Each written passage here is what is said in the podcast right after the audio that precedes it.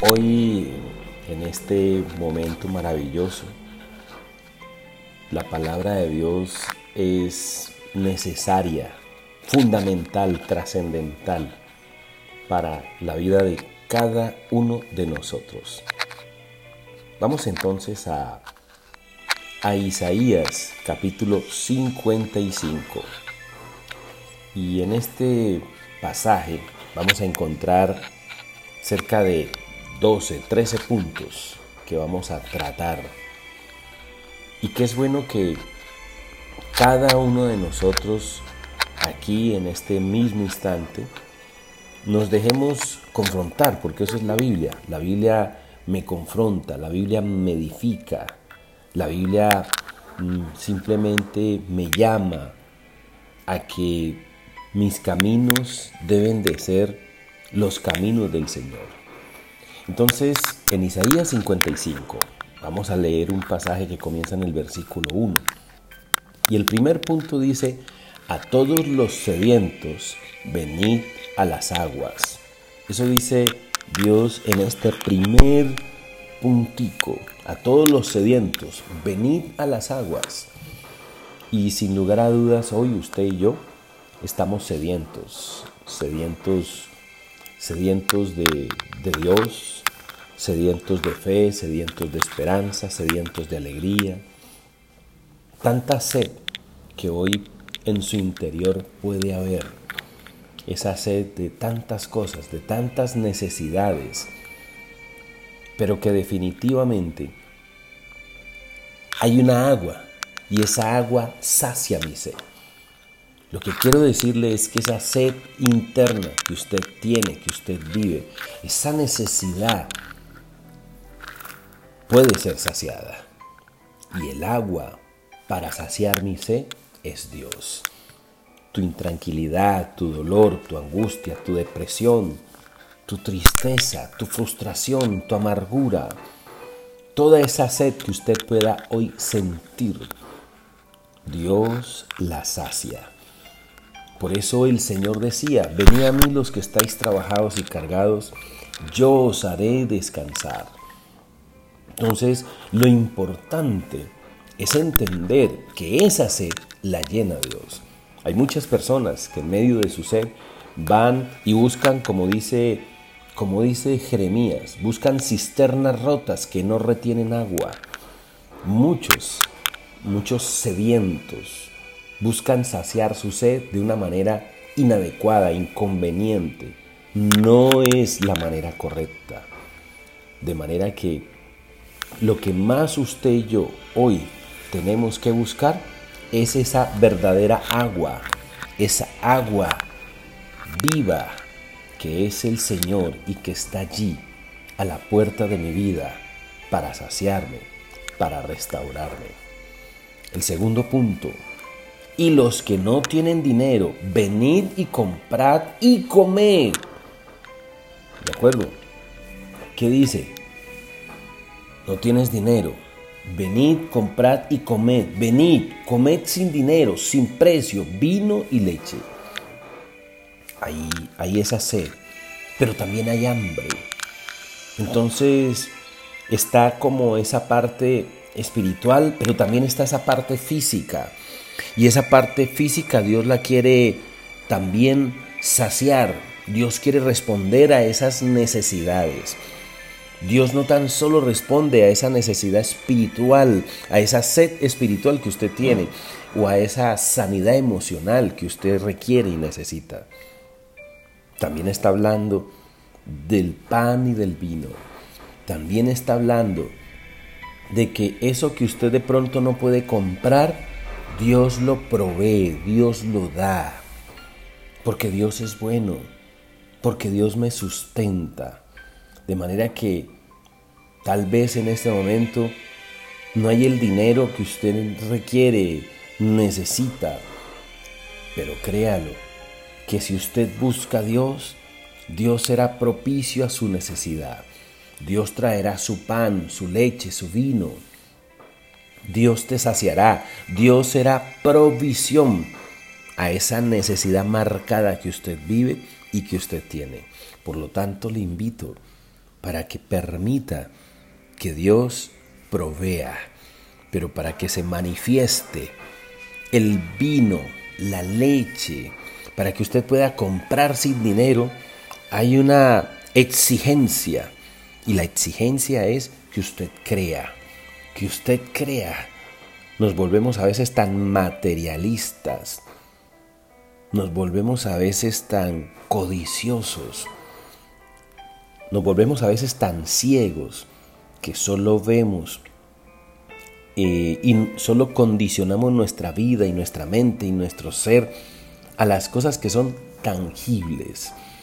Pero nunca se olvide que ese Dios omnipotente que está ahí para usted, que quiere sanar, que quiere restaurar, que quiere bendecir tu vida, escúcheme bien, ese Señor Todopoderoso es el que provee y de lo que no se ve se manifiesta y trae eso que sí se puede ver. Por lo tanto, es tiempo de creer. Y hay un tercer puntico. Este tercer punto, mire lo que dice este versículo. ¿Por qué gastáis el dinero en lo que no es pan y vuestro trabajo en lo que no sacia? Y aquí viene este tercer punto importantísimo. Muchas veces gastamos nuestro dinero en cosas que no, que no corresponden. O sea, está hablando de cómo administramos lo que Dios nos provee. Sin lugar a dudas, Dios nos ha dado talentos, capacidades increíbles pero gran parte de, los hijos de Dios hoy por hoy padecen escasez, pobreza, porque no hemos sabido administrar, porque no gastáis, gastamos en lo que no es pan y despilfarramos nuestro trabajo en lo que no sacia. Y eso vemos como muchas personas en una necesidad sentida de sentirse amados, de sentirse en alguien. Entonces creen que comprando de pronto una prenda, una prenda de vestir carísima o poniéndole una etiqueta a determinada mm, vestimenta que usa o no sé. Entonces la gente cree que eso le añade valor a su vida. Eso no sacia. Lo que verdaderamente sacia es el Señor mi vida corresponde a esos valores maravillosos, sobrenaturales, trascendentales, que Dios está ahí para cada uno de nosotros. Por lo tanto, ¿por qué gastáis el dinero en lo que no es pan y vuestro trabajo en lo que no sacia? Y es que le damos tanta importancia a cosas que no la tienen y le restamos importancia a lo que realmente vale la pena. Por lo tanto, lo que Dios quiere es eso, que trabajemos, que administremos, que seamos organizados. Si hay algo que Dios quiere es que usted prospere, que la prosperidad y la bendición Dios las, Dios las tiene para nosotros. Pero muchas veces mi corazón no está de la manera correcta, en la dirección que es. Por lo tanto es Dios quien hoy nos llama la atención sobre eso. El cuarto punto, oídme atentamente y comed del bien y se deleitará vuestra alma con grosura. Escuche bien, este punto es importante. Oíd atentamente. Si hay algo que usted y yo necesitamos, es siempre incline su oído. Inclina tu oído, escucha al Señor. Y claro, cuando yo escucho al Señor, y come del bien, se deleitará vuestra alma.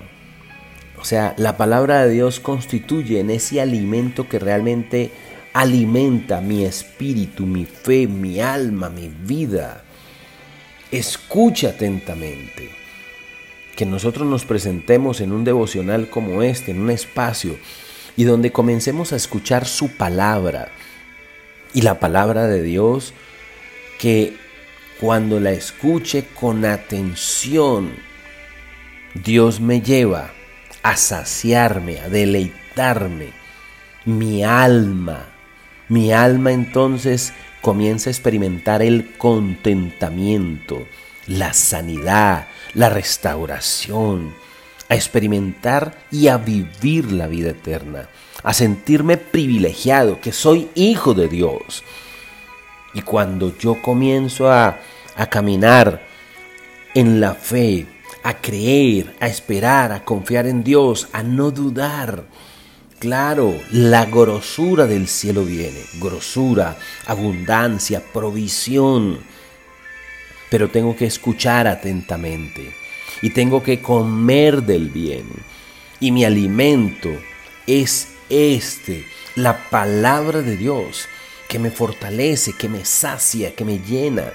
Por eso el siguiente punto, el punto número 5, dice, inclina vuestro oído. Y de nuevo repite, escucha atentamente, incline su oído. La fe es por el oír, pero el oír la palabra de Dios. Escuchamos muchas cosas. Gran parte de lo que escuchamos, en vez de fortalecer mi fe, la debilita. Gran parte de la información que usted y yo escuchamos, lo único que hace es llevarnos a desfallecer, a vivir como un raquítico espiritual, débil, frágil, porque no le he dado, no le he dado a Dios y a su palabra la importancia. Por eso inclina vuestro oído. Venid a mí, dice el Señor. Ahí es donde está la fuente de toda riqueza, el que puede saciar de bien mi boca, el que puede llenar mi corazón de alegría, de esperanza, pero hay que acercarnos a Dios. Inclina tu oído, escucha al Señor, oíd y vivirá vuestra alma. Y la idea es que mi alma viva. ¿Y qué es el alma? El alma es donde están los pensamientos, los sentimientos y la voluntad. Créalo, como dice también Proverbios, tal es el pensamiento, así es él y tiene que vivir mi alma. Y mi alma va a vivir cuando en mis pensamientos están los pensamientos de Dios. Cuando yo tomo los pensamientos del cielo. Cuando yo escucho atentamente y creo lo que la palabra de Dios me dice. Que yo soy su hijo. Que Dios me hizo. Que Dios me diseñó. Que yo no soy un error que yo no he venido al mundo simplemente porque alguien se equivocó, de ninguna manera, que yo fui planeado, escogido, apartado, que yo soy su especial tesoro, como lo dice Éxodo 19.5, cuando en mi corazón guardo su palabra, entonces mi alma se vivifica. Pero cuando en tu alma lo que guardas son lo que el hombre te dice, y el hombre, en el hombre y en la humanidad vas a encontrar rechazo, dolor, tristeza, condicionamiento. Te van a rechazar, te van a menospreciar, te van a usar. Por eso Dios dice, oídme atentamente y vivirá vuestra alma. La manera de que nuestra alma viva es creyendo en las palabras de Dios. La manera es que mi alma comienza a cambiar mis pensamientos, esos pensamientos de dolor, de tristeza, de amargura, de fracaso, esos pensamientos equivocados que fueron inclusive muchas veces puestos hasta por gente que nos ama, porque un padre en un momento de rabia y de ira le dice a su hijo, no sirves para nada, eres un estúpido, eres un cobarde, me equivoqué de haberte traído al mundo. Y todas esas marcas, y todos esos pensamientos, y todas esas heridas emocionales, son las que muchas veces condicionan un alma para que hoy estés viviendo de la manera como estás. Hoy Dios me dice, oídme atentamente Escucha al Señor de los cielos que te dice que está conmigo, que mi alma quiere ser renovada, necesita ser mudada. Y que lo único que tengo que hacer es escuchar, acercarme al Dios omnipotente. Y haré de vosotros pacto eterno, las misericordias firmes de David. Todo eso sucede cuando yo escucho, cuando yo llego a Dios, cuando yo me dispongo a dejarme tratar por el Señor. El 6 dice, He aquí llamarás a gente que no conociste y gentes que no te conocieron correrán a ti por causa del Señor tu Dios y del Santo de Israel que te ha honrado. Y entonces comienza Dios a decir que inclusive muchas personas van a creer, van a querer seguirte, te van a mirar como referente, como modelo.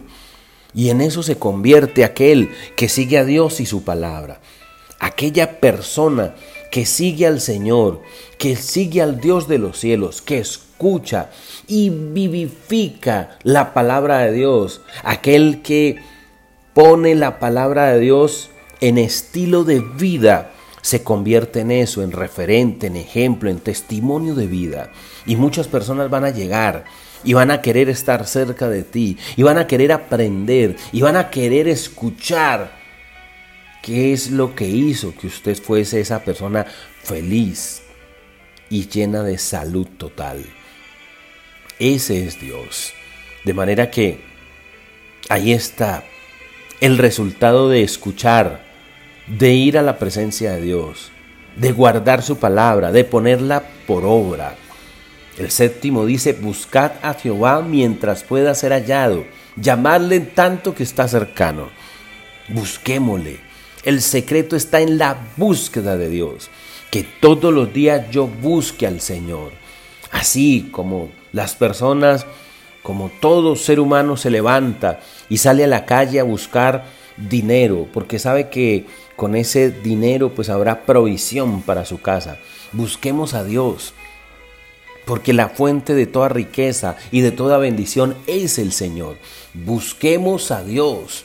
Busquémosle a Él, busca el rostro del Dios Altísimo y todos los días de mi vida que yo le busque, que yo le anhele, que yo le desee, que yo escuche su palabra, que esté atento a lo que Él quiera decirme y Dios será propicio a mi necesidad. Por eso, mire lo que dice el punto número 8, este versículo, deje el impío su camino. Claro, para que suceda todo esto, esa sanidad emocional, para que Dios me dé su provisión, para que Dios sacie mi sed. Claro, tiene que suceder esto. Deje el impío su camino cambiar de camino. O sea, no es buscar a Dios y seguir haciendo todo lo que comúnmente hacíamos antes. No, debe de haber un cambio. Entonces esa persona que antes era impía ya no lo es. Esa persona que antes mentía ya no miente. Esa persona que antes eh, era mal administrador ahora administra. Esa persona que antes era desordenada, ahorita es ordenada. Esa persona que antes tenía el problema del alcohol, deja el alcohol. El hombre entonces debe de dejar ese camino impío y el hombre inicuo sus pensamientos. Mire, aquí se refiere otra vez a los pensamientos. El pecado nace, nace, se transfiere por los sentidos, pero se le da forma en el pensamiento. Entonces aquí es donde hay que destruir todo eso malo y equivocado que de pronto usted esté viviendo. Comience a derribar esos pensamientos de maldad, esos pensamientos inicuos, perversos, que me incitan solo a hacer lo que no glorifica a Dios. Y usted sabe muy bien que esos pensamientos no son de Dios. Por lo tanto, hay que derribar estos pensamientos. La gran lucha y la gran batalla la tenemos que librar es aquí, en nuestra mente y en nuestro corazón. Claro, y la herramienta, las armas para contrarrestar y eliminar estos pensamientos inicuos es tomar los pensamientos de Dios, es tomar ese modelo pensante que la Biblia establece para todo hijo escogido y apartado que usted y yo somos. De manera que ahí está la clave. El punto número 10. Vuelve al Señor y Él tendrá misericordia de nosotros. Vuelve al Señor y el Señor es amplio en perdonar. Y ahí es donde está una promesa maravillosa. No importa qué tan inicuo has sido y tantas cosas que hayas hecho o cometido. Claro, caíste, eh, hiciste cosas que no debiste de hacer. Pero este punto número 10 es, si yo me vuelvo, si hay una conversión de verdad, cuando, cuando me convierto a Dios, el Señor es amplio para perdonar. El Señor es amplio y perdonará. Y si mis pecados fuesen como el rojo carmesí, vendrán a ser como la blanca lana, dice el Salmo 51. Ahí es donde Dios me invita, me exhorta. Pero la clave es vuelve, vuelve. Deja de ser ese inicuo, ese perverso. Deja de actuar de esa manera. Y comienza entonces a disfrutar del perdón y del amor de Dios. Y mire el 11.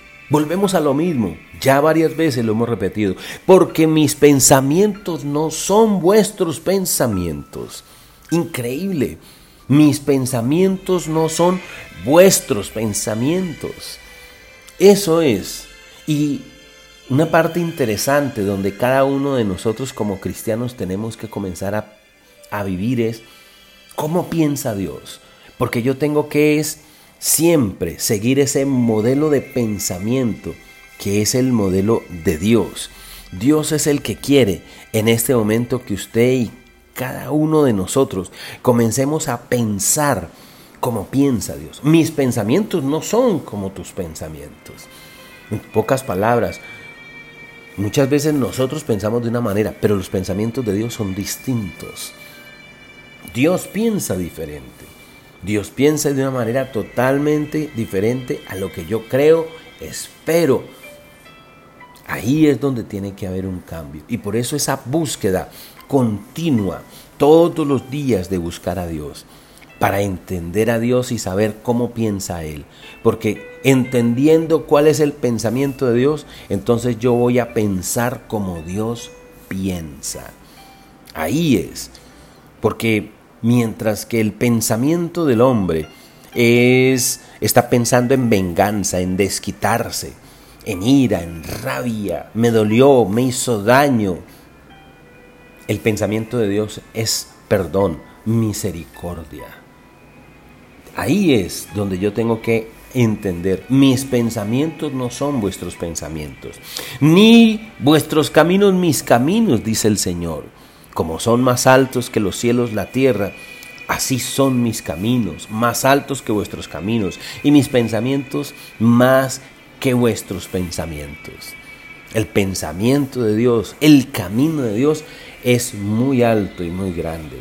Y tal vez usted hoy se conforme con un sueldo, con medio vivir y con medio comer. Pero ¿sabe qué dice Dios? Que los pensamientos de Él son mucho más grandes, que Él me quiere colocar a mí por cabeza y no por cola, que Él me quiere a mí colocar en ese camino de mucha bendición, que Dios quiere convertir mi lamento en baile, que Dios quiere transformarme, que lo que Dios tiene para mí es cosa grande, cosa inmensa, poderosa, cosa tremenda Dios quiere hacer con nosotros. Pero nosotros con esa mentalidad escasa, con esa mentalidad pobre, con esa mentalidad simplemente mínima, perversa, donde nos han condicionado siempre a pensar como derrotados, como fracasados. Entonces, claro, Dios no piensa así. Los pensamientos de Dios son más grandes que mis pensamientos. Lo que Dios tiene para usted y para mí es muy grande. ¿Qué tengo que hacer? Disponerme. Comenzar entonces a pensar como Dios quiere que nosotros seamos, pensemos y que y tener camino, el camino de Dios, el verdadero camino del Señor. De manera que el punto número 13 porque como desciende de los cielos la lluvia y la nieve, y no vuelve allá, sino que riega la tierra y la hace germinar y producir, y da semilla al que siembra y pan al que come, así será mi palabra que sale de mi boca. No volverá a mí vacía, sino que hará lo que yo quiero, y será prosperada en aquella para que lo envíe. Ahí está. ¿Cuál es la clave entonces? La clave es la palabra de Dios. La clave es que la palabra de Dios entre a mi corazón y transforme mi mente, mis pensamientos, mi vida entera. Entonces el Señor proveerá su lluvia, tanto temprana como tardía. Y el Señor hará germinar y producir. Dará semilla gran siembra, pan al que come, habrá abundancia, porque cuando la palabra de Dios está en mi vida, en mi corazón, en mi ser, entonces todo este maravilloso resucitar se da, todo este florecer, todo este reverdecer. ¿Cuál es la clave? La clave es definitivamente la palabra de Dios. Y la clave es transformar mis pensamientos, transformar ese pensamiento de derrota y de fracaso y comenzar a pensar como el Hijo de Dios que yo soy. Cuando Dios me diseñó con sus manos, me diseñó, me hizo y me hizo para ser grande, para ser saeta bruñida en las manos del valiente para hacer luz y no oscuridad, para hacer bendición y no maldición. Es entonces el gran desafío que tenemos. Le exhorto, le invito para que creamos, para que nos aferremos a Dios y a su palabra, para que todos los días de mi vida, antes de salir, antes de comenzar el día, usted abra la Biblia y encuentre en esa palabra maravillosa la fuerza, la vitalidad y la manera de pensar correcta para que su vida sea transformada y usted sea una persona nueva, diferente y mejor. Le invito entonces para que en este momento oremos a Dios.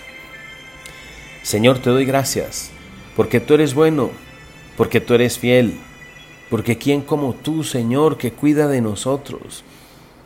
Hoy te pido que tomes a cada uno de estos hijitos, a cada persona que escucha este mensaje. Hoy sabemos y entendemos que somos sedientos, que necesitamos esa agua viva que tenemos hambre y sed de tu palabra y que nos damos cuenta que tú eres nuestro verdadero proveedor. La provisión de mi vida eres tú. Y hoy te pido, Señor, que comiences a renovar mis pensamientos, que quites y derribes todo argumento, toda forma equivocada de pensar, que quites de mi vida, de mi ser, de mi mente, esos pensamientos que son de hombres, que se debaten en emociones, en angustias, en miedos, en temores, en inseguridades. Hoy, Señor, me acojo a tu palabra. Hoy me apropio de lo que tu palabra me dice. Hoy, Señor, mi mente comienza a establecer los pensamientos de Dios, desechando todo argumento lógico y razonador que viene de nosotros, de nuestra humanidad, de esta sociedad. Señor, hoy mi pensamiento se llena de ti. Hoy tú vivificas mi vida. Y levante su corazón a Dios y dígale, te necesito, Señor aquí estoy y nos hemos levantado y hemos venido inclusive hasta ahora tempranito para buscarte, para decirte que tengo sed de ti, que necesito de ti, que separado de ti nada soy, que tú eres mi camino, mi verdad y mi vida, que me enseñes, Señor, que radiques de mi corazón y de mi ser todo aquello que contamina mi vida y que trae enfermedad, dolor y tristeza. Yo te pido, Señor, que tu palabra se establezca en los dinteles de mi corazón, en cada parte de mi mente y de mi ser, para glorificar tu nombre, para hacer tu voluntad, para ver cómo florece y reverdece tu bendición, tu misericordia y tu amor.